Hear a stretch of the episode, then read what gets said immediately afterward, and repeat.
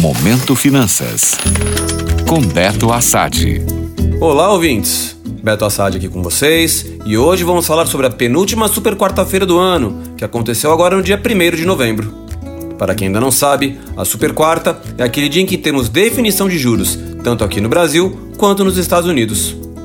Lá na terra do Tio Sam, não houve surpresas. O Federal Reserve, equivalente ao Banco Central Americano, manteve sua taxa de juros no intervalo entre 5,25% e 5,5% ao ano.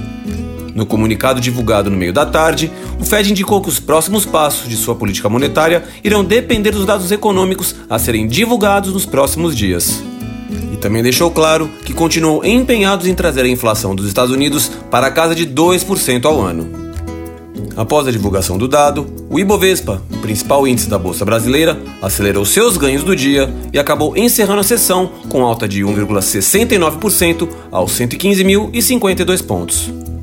Por aqui, o Comitê de Política Monetária do Banco Central, ou Copom, também não fez nada diferente do que o mercado esperava.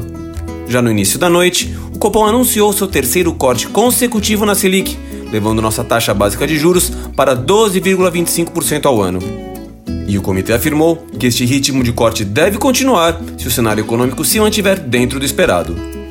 Por outro lado, como numa mensagem para a equipe econômica do governo, o comitê deixou claro sobre a importância da execução das metas fiscais estabelecidas no novo arcabouço, pois isso deve influenciar muito a expectativa de inflação num prazo mais longo.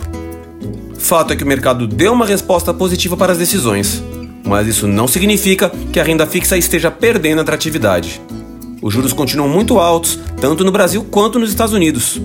Isso faz com que escolher investimentos na renda variável continue exigindo muito critério e cuidado. Portanto, continuem trabalhando a diversificação de seus investimentos para aproveitar as boas oportunidades e diminuir os riscos. Boa sorte!